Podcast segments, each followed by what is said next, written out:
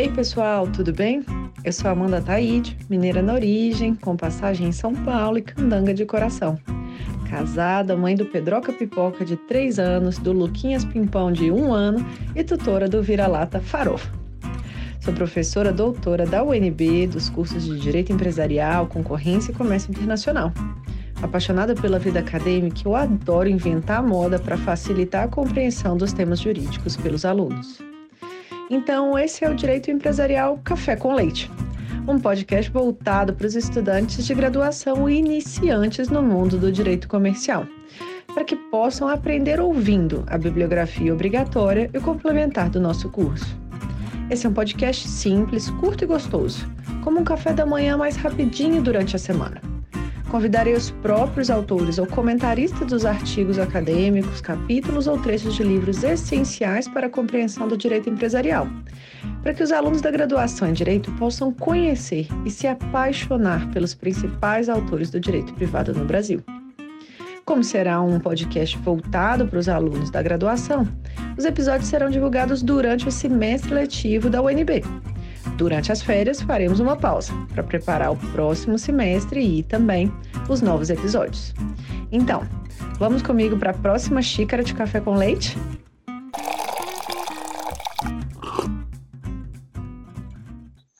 Então, a nossa xícara de café com leite de direito empresarial de hoje vai tratar de um trecho do livro do professor Nelson Eiserick, é, que é a lei das SAs comentada, que foi publicada agora, em 2021, pela Quartier Latam, em uma das edições atualizadas. E para isso a gente vai ter a alegria de contar com a participação do Matheus Rodrigues para comentar o trecho do livro do professor Nelson Reis. O Matheus é advogado e é mestrando em Direito na UNB, e eu tenho a alegria enorme de tê-lo como meu orientado. Matheus, muito obrigado por ter aceito o convite para participar desse nosso podcast, por apresentar aqui de modo simples, curto e gostoso esse tema dos títulos de emissão das sociedades anônimas. Professora Amanda, eu que agradeço o convite. É, aproveito desde já também para parabenizá-la pela iniciativa do podcast e também pelo exemplo que és como docente e orientadora. E, claro, desde já saudar a todos os ouvintes saudar meus queridos colegas da Faculdade de Direito. Maravilha! E então, para a gente começar, Matheus, uma pergunta clássica, né? Quem é o autor? Quem é Nelson, Nelson Eiserick e qual é a relevância desse autor para o direito comercial brasileiro? É, perfeito, professora. Professor Nelson Eiserick talvez seja um dos maiores nomes do direito societário brasileiro e também do direito de mercado de capitais brasileiro. Ele é mestre em Direito pela PUC-Rio, é, em uma dissertação com um tema bastante relevante, sobretudo atualmente, é, que se intitula Papel do Estado na Regulação do Mercado de Capitais, uma dissertação que ele apresentou em 1977.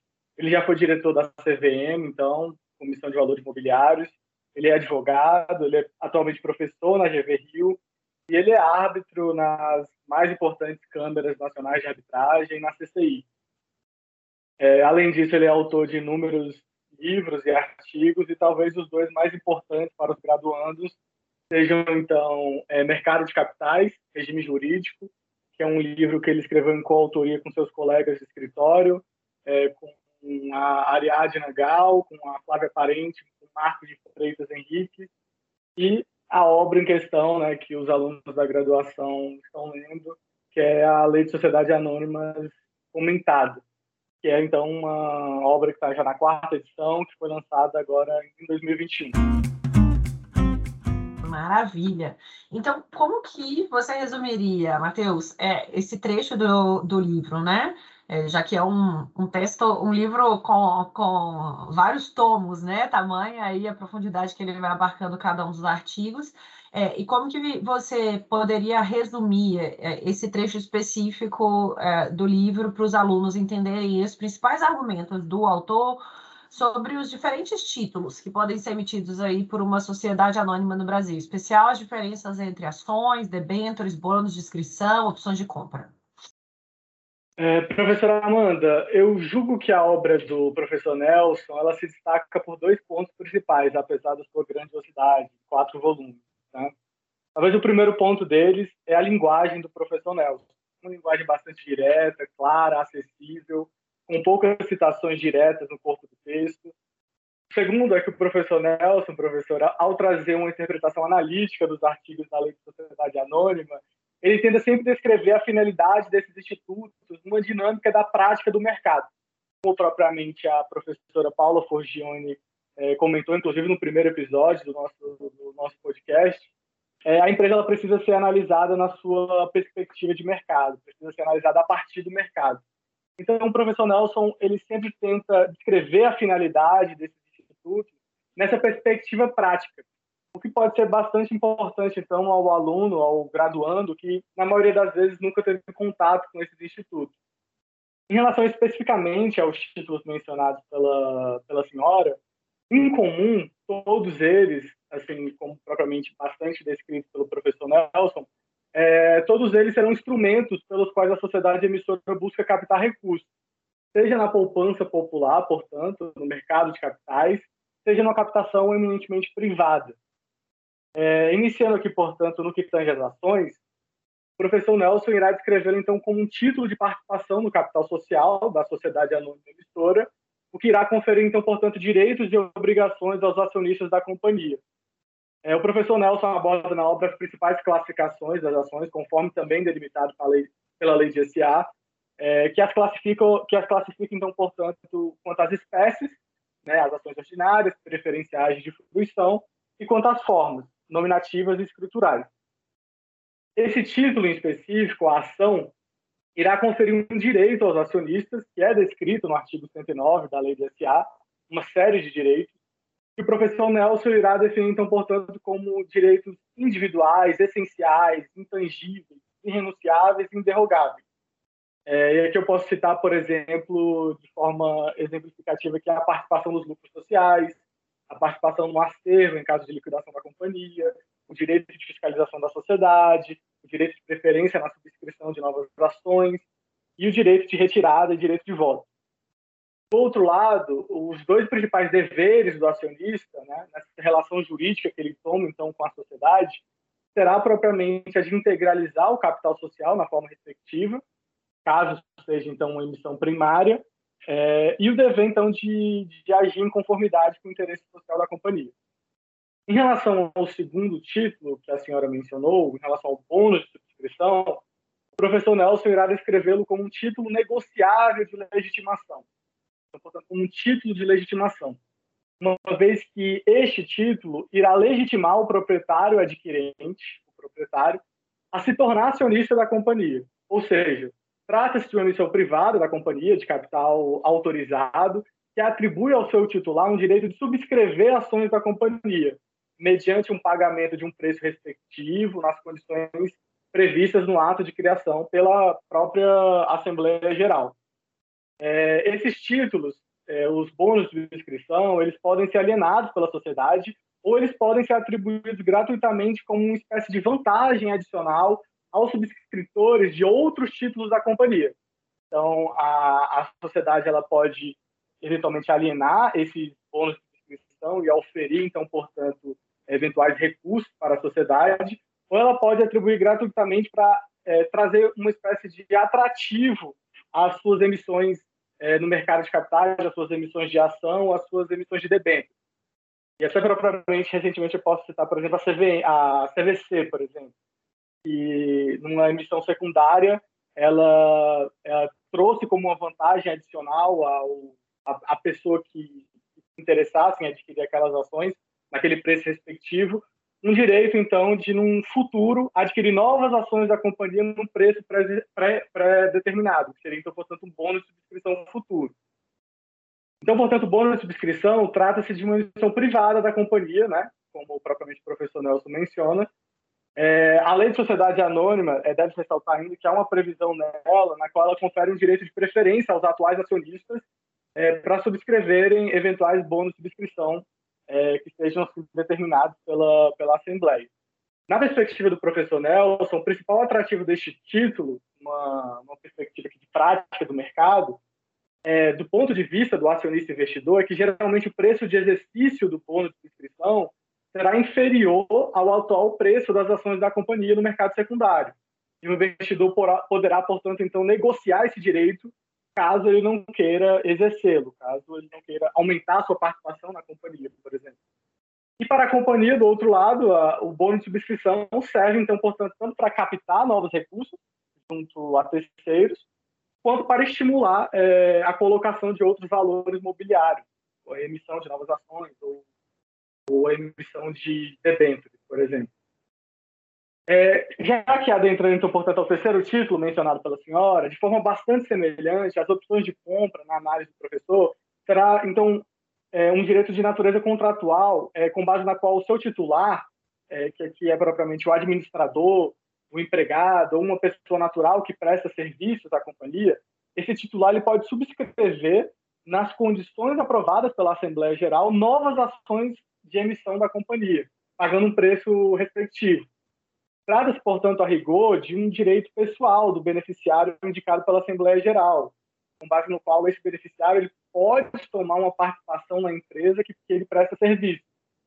Tradicionalmente, é, e nisso o professor Nelson aborda muito bem na sua obra, as opções de compra elas são utilizadas como uma forma de remuneração aos administradores, é, que poderão subscrever ações no futuro num preço respectivo e pré-determinado. Então, portanto, com uma boa remuneração, com uma boa administração da companhia, eles poderão se beneficiar diretamente em uma eventual valorização do preço dessas ações. É, a principal diferença, é, no entanto, em relação ao bônus de subscrição, é que as opções de compra não se acham incorporadas em um título de crédito. Por isso mesmo, elas não são transferíveis por endosso ou simples tradição, como ocorre no bônus de subscrição. É, portanto, é um direito propriamente pessoal do administrador, de uma pessoa que presta serviço pela companhia. O professor Nelson é, irá destacar outras diferenças importantes em relação a ambos os títulos, como os alunos poderão perceber na leitura é, da obra dele. E talvez aqui, apenas citando um outro exemplo, a principal diferença entre bônus de subscrição e as opções de compra é que inexiste, é, na opção de compra, inexiste o dever de a companhia conferir direito de preferência aos acionistas para a emissão é, dessas opções, né? Talvez essa, portanto, seja a principal diferença prática entre as opções de compra e o bônus de subscrição. E por fim, professora Amanda, mas né, longe de ser o menos importante, as debêntures talvez hoje sejam o principal título de dívida de uma companhia aberta negociada no mercado de capitais. É, segundo o professor Nelson, as debêntures constituirão é, um título, portanto, que irá conferir um crédito ao titular, ao adquirente, contra a companhia emissora, em razão de um empréstimo contraído por ela no mercado de capitais. A principal finalidade econômica da debênture, na visão do professor, é possibilitar o financiamento da sociedade anônima, mediante um empréstimo contraído junto a um círculo restrito de pessoas, aqui numa emissão privada, ou junto à poupança popular, num, numa emissão no mercado de capitais, por exemplo. É uma forma de a companhia, então, portanto, captar empréstimos junto ao público, sobretudo quando ela necessita de recursos e ela não deseja se recorrer às instituições financeiras e nem deseja aumentar o seu capital social é, com a emissão de novas ações. Professor, foram, foram esses pontos aqui que eu selecionei. Não sei se algum ficou confuso. Ficou ótimo. Deu para deu passar aí a imagem bem, bem completa e um, vamos dizer, um, um voo, um sobrevoo, né, sobre os títulos, é, os principais aí, né, títulos que a gente que a gente estuda aqui na graduação. E eu queria então te perguntar também nessa visão topográfica, né, em relação aos deveres, quais que seriam aí as diferenças no, na, na visão do professor Nelson Eiziric dos deveres dos acionistas em comparação com os deveres daqueles investidores detentores de outros títulos, né, como os debenturistas, aqueles que vão deter aí os bônus de subscrição, as opções de compra. Tem distinções relevantes? Certamente, professora Amanda. É, na visão do professor Nelson, talvez os dois principais deveres dos acionistas, então, portanto, é o de integralizar o capital social na forma respectiva e o de agir em conformidade com os interesses da sociedade. Então, haverá, portanto, aqui uma investidura na qualidade de acionista, que confere, então, portanto, é, deveres, como propriamente mencionei, mas também direitos, né? daqueles dispostos no artigo 109 da Lei de Sociedade Anônima. Essa condição de acionista ela difere, então, portanto, da condição então de titulares de, de outros títulos de investimento, de outros, de outros títulos de dívida da companhia ou de outros títulos de capital.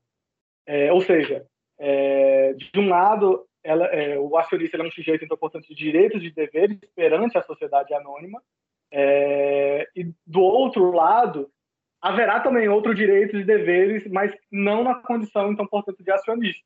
Para pegar, então, portanto, um exemplo concreto, um exemplo comparativo, em relação às debêntures, por exemplo, haverá aqui também um, uma relação jurídica na condição de investidor e a sociedade anônima emissora, mas aqui haverá propriamente um verdadeiro título de crédito, e não, portanto, uma ação. Então, é, haverá aqui uma relação de credor e devedor, na qual o titular da debênture, que adquire a debênture, terá apenas o dever de conceder o recurso a qual ele se vinculou no ato de aquisição, e do outro lado a sociedade, a sociedade ela se compromete, então, portanto, é, a remunerar essa debênture na forma determinada no título. Então, portanto, que apesar de continuar sendo uma relação jurídica entre é, uma sociedade anônima e um acionista, um acionista investidor ou um investidor, os direitos e deveres eles se alteram aqui a depender do título que a gente está analisando. Maravilha. E para a gente caminhar aí para o final, Matheus, é, você é um estudante muitíssimo dedicado, tive a alegria aí de participar da sua banca de monografia, com a sua dedicação e com muita sofisticação teórica, e eu queria que você é, passasse um pouquinho uma recomendação sua para os alunos que tiverem interesse né, em estudar, em trabalhar com direito empresarial no Brasil, qual que seria o seu passo, a sua recomendação é, para que eles tenham todo esse arcabouço como você tem. Professora, obrigado pelos elogios. É, então, assim, nesse momento do curso, talvez assim a principal recomendação é talvez é, é então adquirir uma bagagem teórica, sobretudo, eu acho, em direito civil é, e dos principais institutos do, direito comercial. É, e particularmente também por ter já cursado essa disciplina com a senhora, é, não há como deixar de recomendar também é, que os alunos leiam e se aprofundam na própria bibliografia do curso, principalmente a bibliografia complementar das aulas, que conta, então, portanto, acredito, com todos os clássicos do direito comercial, que vão ser importantes tanto no futuro da vida acadêmica é, dos estudantes, mas também como na, na prática profissional. Então, assim, inicialmente, nesse momento do curso, se aprofundar, é, criar uma bagagem teórica mesmo no direito civil e nos institutos do direito comercial e, sobretudo, estudando a bibliografia do curso. Em seguida, no momento adequado, é, claro, estagiar em escritórios que atuam diretamente com direito empresarial, tanto escritórios em Brasília, com filiais em outros estados, mas por que não estagiar também em escritórios em outros estados, é, ou então estagiar em órgãos públicos mesmo, que, que atuam no sistema financeiro, é, como a CVM, como o Bacen, é, são opções também para quem querem seguir uma carreira pública e ainda assim, trabalhar com, com direito empresarial. Maravilha.